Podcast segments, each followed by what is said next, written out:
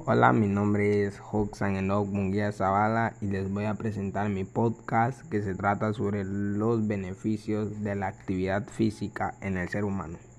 Para empezar, ¿qué es la actividad física? La actividad física es esencial para el mantenimiento y mejora de la salud y la prevención de las enfermedades para todas las personas y cualquier edad.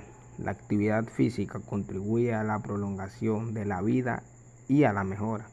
Su calidad a, través de los beneficios fisiológicos, psicológicos y sociales que han sido avalados por investigaciones científicas.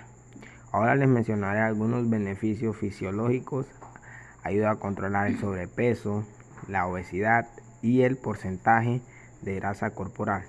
La actividad física reduce el riesgo de padecer enfermedades cardiovasculares, tensión arterial, alto cáncer de colon y diabetes.